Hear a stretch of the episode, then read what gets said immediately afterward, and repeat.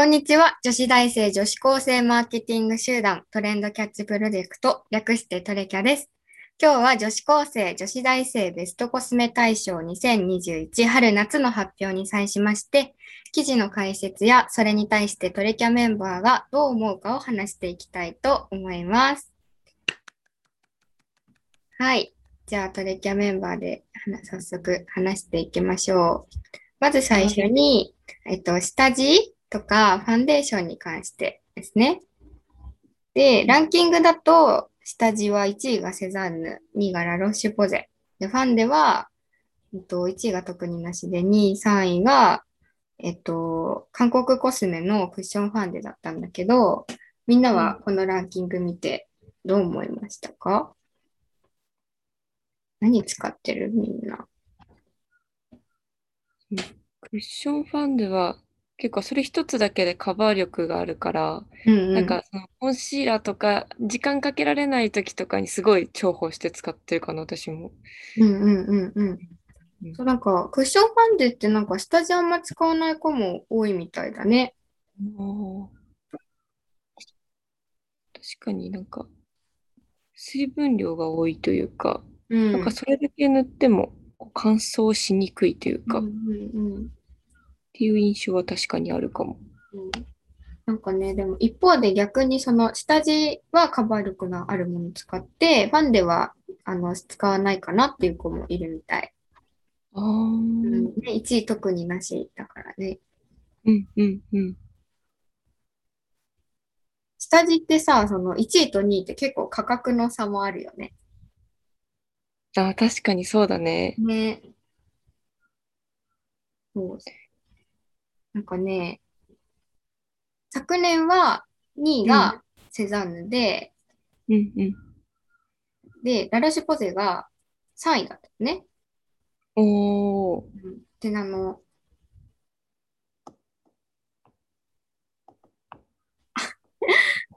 そうなんだよね。なんか、なんか価格の差がね、逆転したのかな、うんうん、あるね。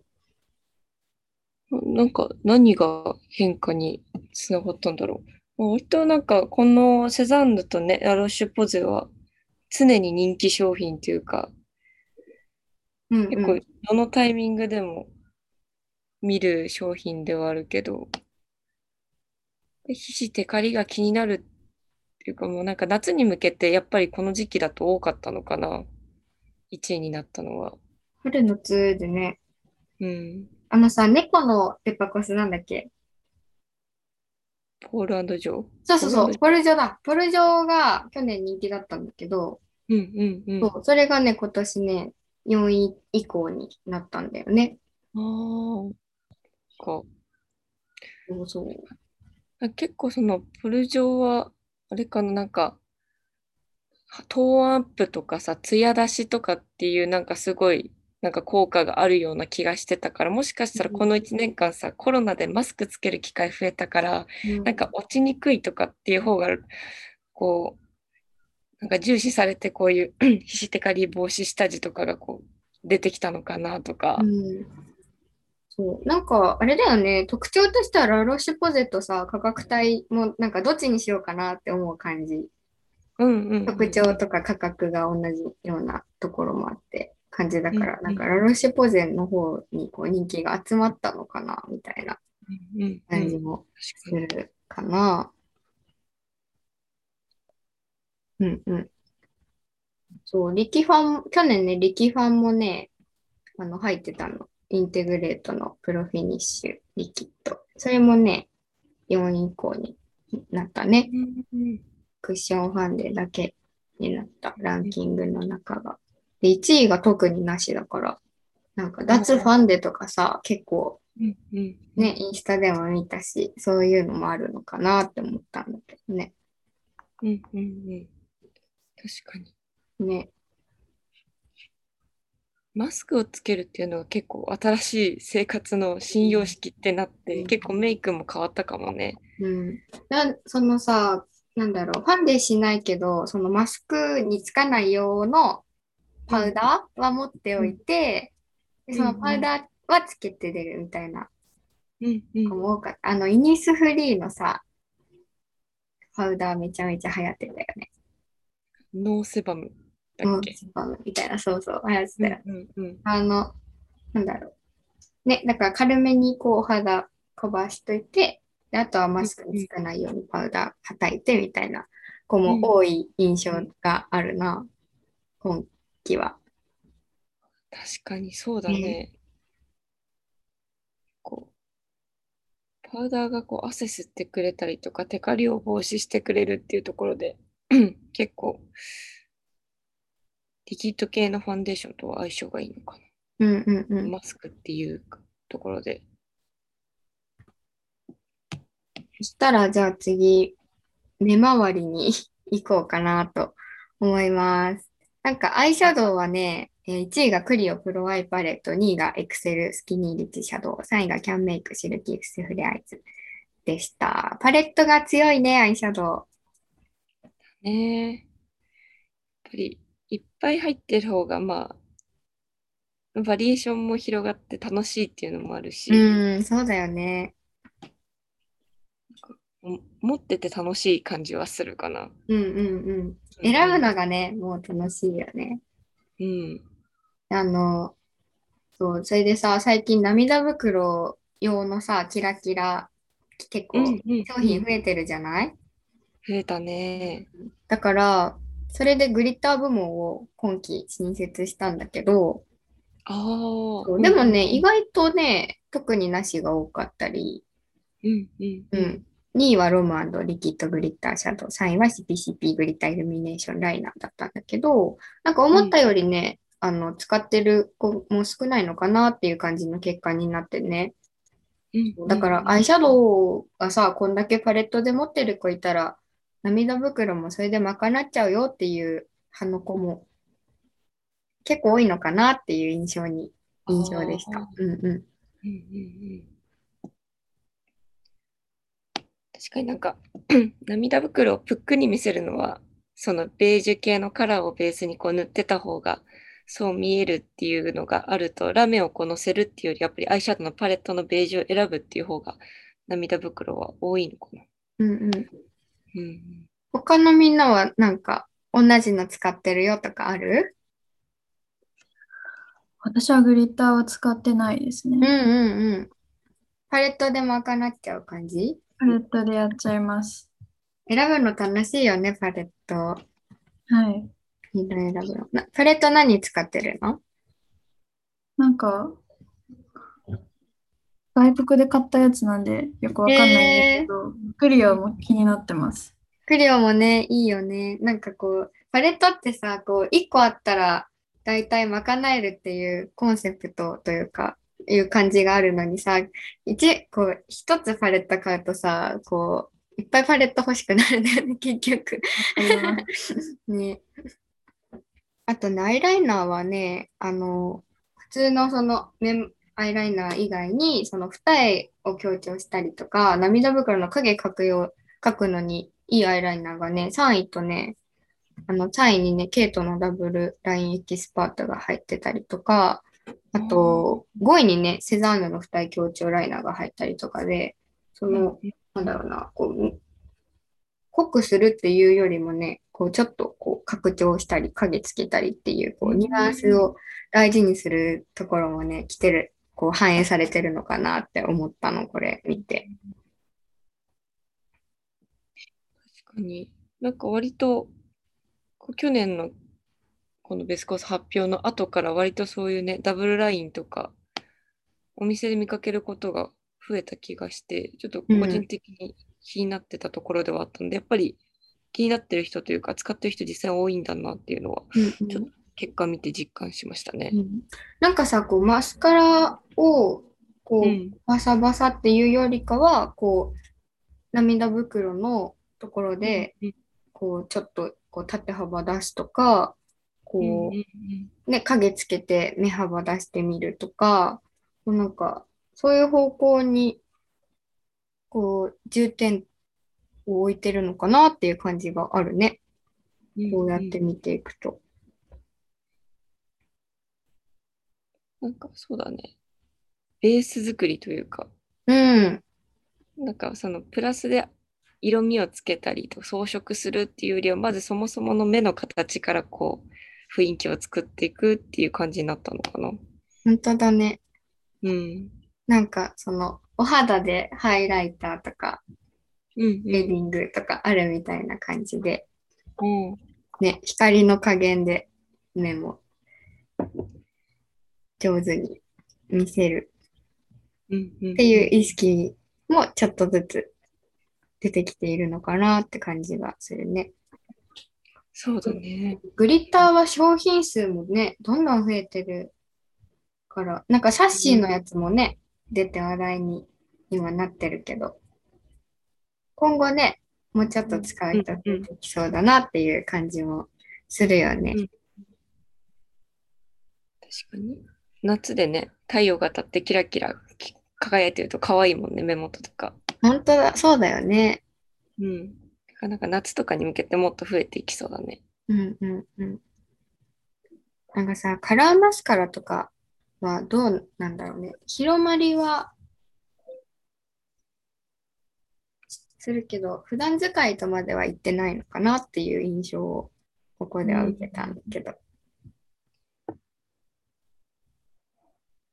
かになんか日常ではね、あんまりなんか派手なこうオレンジとかピンクっていうのはちょっと使い方がっていうよりも買う段階でこう使う機会が少ないかなって思ってなかなかちょっと手出せなかったりするところはあったりするけど、うんうん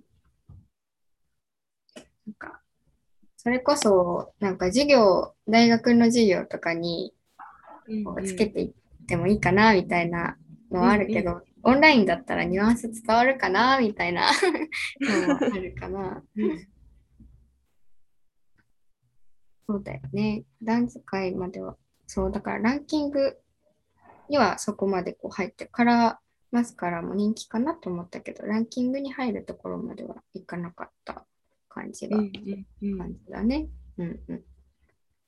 じゃあ次に行きます。次はね、じゃあアイブロウ行こうかな。1位がケイトデザイニングアイブロウ、2位がヘビーローテーションカラーリングアイブロウ、3位がエクセルパウダーペンシルアイブロウ EX でした。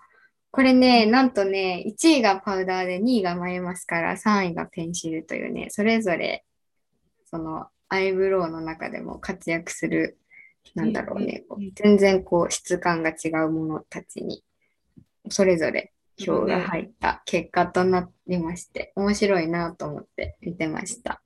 うんうんうんけど、もう全部有名だよね。それぞれの、こう、アイブロウを分けた中でのそれぞれのトップって感じ。うんなんかアイブロウと言ったらっていうところのなんかね、うん。大御所っていうか。うん。そう、不動、ここ結構ね、盤石の布陣というかね、不動の人気なんだよね。うんうんなかなかね、新しいのが出てもね、抜かせない。うんそう。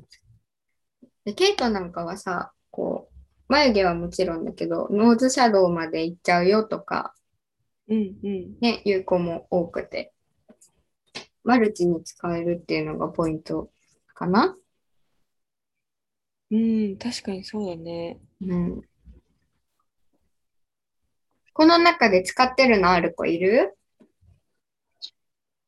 私、ヘビーローテーションのアイブロウマスカラ使ってうんます。うん。うん。それはさ、何かと併用してる？なんか最初にパウダーで描いてから、この眉マスカラうん使ってます。そういう子多いよね、多分。私もそうだな。うんうんうんうん。眉マスカラ使うとどう変わりますか？なんか髪色明るかった時とかは、うんマスカラないとやっぱ黒いから眉毛が黒くて変になっちゃうから、そうだよね。統一感出て、うんうん。そうだよね。なんか垢抜けとかいう、なんかね、情報を見るとよく眉毛の色明るくしようって書いてあるよね。眉マスカラ使いましょう。ここは結構ね、もう三強って感じで。そうだね。なんかそれぞれの部門においてめちゃめちゃ強いね。うん、そうなんだよね、本当に。ここはなかなか崩れないかもしれないね。今後出てくるかな、眉毛ね。うん。じゃあ次に行きます。次はね、リップ。リップは、えー1位がロムジューシーラスティングティント、2位が特になしで、3位がマックのリップスティック。これちょっと意外だった。うん。うんうんうん。1位のね、ロムがとにかく圧倒的に人気で。すよね。私もロマンだ。3種類の質感持ってるもん。あ、なんか、ちょっと違う、なんかウルウルのやつとマットのやつあるよね。そうそううんルールとマットとこのジューシーラスティングティント3種類使ってて、私もこのリップ部門はこのロマンドのジューシーラスティングティントに確か投票した気がする。うんうん。うんうん、その質感違いもあるし、色違いで持ってる人も結構いるよね。そうだね。でもなんかね、意外だったのが、このもっとそのトレンドにこう寄り添った商品が上がってくるのかなって思ってて、まあロマンドはね、そうだったけど、トレンドっていうかあれだよね、マスクメイクにうん、あ、そうそうそうそう。ようなこうティントとかだよね。うん、うん。うん。なんかね、昨年はね、結構そんなこうティントに寄ってたんだけど、うん、今年ね、なんかそれこそ、あのーシャネルとか、イヴ・サンローランとかのその定番のリップがね、またふこうちょっと復活してて、そう、3位、3位のあたりはね、結構混戦だったの。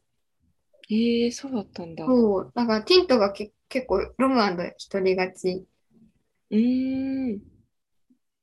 というか、結構ね、うん、なんか、こう、昨年はティントに、にめ、こう、一気に視点がいって、どれがいいんだ、どれがいいんだ、みたいな感じで、こうんう、全体的に人気出てたんだけど、なんかそれがこう、定番化した結果なのかなっていう、定番化して、こう、それまでコロナ禍前のね、その定番と混ざったランキングになったような感じがしたかな、見てて。ああ、なるほど。うん。おうち時間でちょっとお金が貯まったからいいコスメ買おうかなとか、なんかそういうのが増えたのかな？ティントはもうこれ、あれ、なんかティントはさ、こう、まあこれ一本持ってれば OK かなみたいなところで、また定番に戻っていったのかなとかね、いろいろ思うけど。そう、それ、なんか、これはわかんないけど、昨年、その、落ちないようにって頑張ってる印象が、こう全体的うんにあっうんうんうん。て、もうなんか、さ、もうリップいいかなみたいな。そこもあって、そう、見えるときに塗ればいいかなみたいな感じになって、こう定番に戻った説もあるけどね。こう常に色ある状態で保つのがね、大変だから、マスクだと。うんうんなんかこう取った時に塗ればいいかなみたいな意識も生まれてたりするのかしらね。うん。確かにそうかもしれないね。うんさすがにグロス系は入らなかったけどね、ついちゃうから。うん、確かに。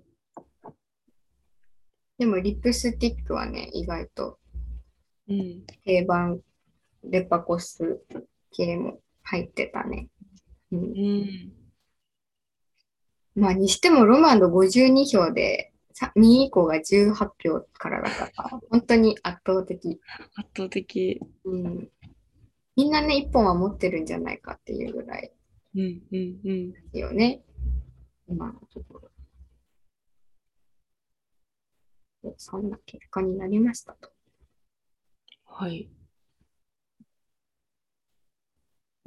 なんかね、チークはあんまり使わない、チーク部門に行くと、チーク意外とね、使わない子が結構多いのかなっていう印象。1位が特になしで69票、2位がセザンヌナチュラルチーク N で28票、3位がキャンメイクグローフルールチークス13票。うんうん。昨年はクリニークとかデパコスもね、ランキングに入ってたんだけど、それが特になしセザンヌキャンメイクっていうところで、あんまりこう、まあ、プチプラなものだったりとか、特になしでこだわりなかったり、そもそも使ってないっていう子も多いみたい。うーん。なん、使わない理由は何なんだろリップがしっかりめになったのかな？ティントとか。なんかもう顔隠れちゃうから、上半分の方が頑張る、うん頑張りたいみたいな。確かにその時期はありそうだね。うんうん。アイシャドウパレットがどんどんね、広まっていってるから、目の周り華やかになっていくから、引き算かな？ああ、確かにそれはありそうんうん目がね、キラキラ、下もキラキラしていってう。るかもしれない。でそれがね、ちょっと、そうクリニックがね、昨年あ、入ってたね。落ちちゃいました。セザンヌキャンメイクでした。うんナチュラルチークさ、このセザンヌのナチュラルチークは3色持ってますね。あ、本当？すごいね。す でも、そっか、値段もそんな買いにくいものじゃないし、そうそうそうそう。その時合わせて。うんいう感じ。あとなんかこう、値段が安いのもあるし、バリエーションがめちゃめちゃあるから、こう、新しく色味ちょっと挑戦してみたいなって時に手に取りやすいのがめちゃめちゃ良くて。そうだね。あ、そっか。例えばテスター使えなかったりすると、こう、一回その色試してみたいなってなったら、プチプラの買っといて、買って試してみて、似合ったらもうちょっといいやつ、高いやつうん買おうかなみたいなこともできるかな。そうんうんうんうんうん一回買わないといけないってなってしまったらね。うんうん。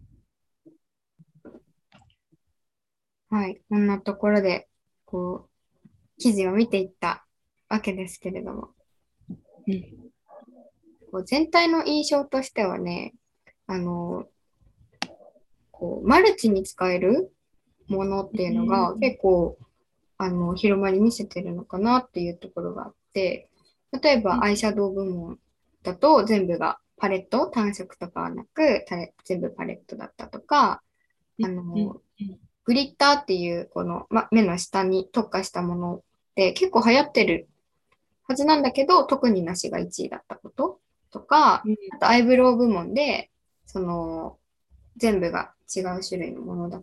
で、1位がノーズシャドウにも使えるっていうようなこう話題のパウダーであったりとか、その特化したものよりも、やっぱりこう、いろんなところに使えるっていうところが利点になって、その購入うん実際こう流行りものとその購入するものっていうのの違いではそこが大きいのかなっていう感じがね、あの全体見てて思ったかな。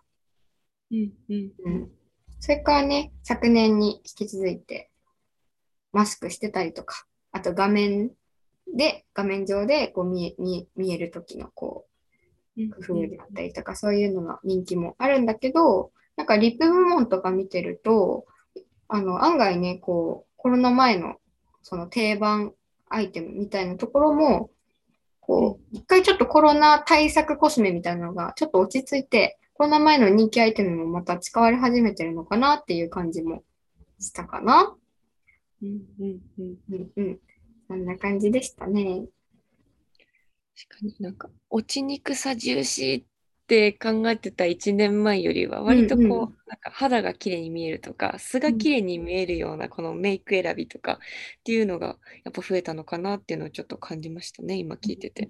そう、なんか落とさないっていうよりさ、こう、ね、こう、絶対に落とさないぞっていう意識は意外とこうんうんう、なんか、よりも、こう、なんと、こう、綺麗に見せる光の加減とかね、うんうん影の加減とかで綺麗に見せる。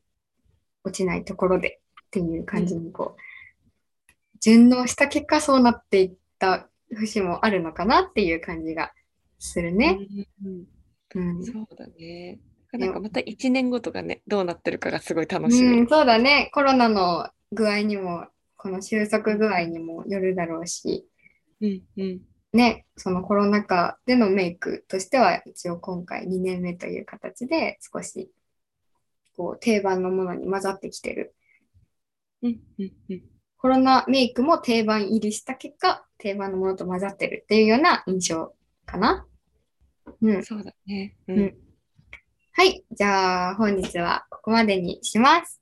えっと、トレンドキャッチプロジェクトの公式ツイッター、アットマークトレンドキャッチアンダーバー PJ や、トレキャが運営するインスタメディア、アットマークトレンドミラーアンダーバー JP もチェックしてくださいね。はい。では、それでは終わりにしたいと思います。また次回。バイバーイ。バイババイーイ。バーイ。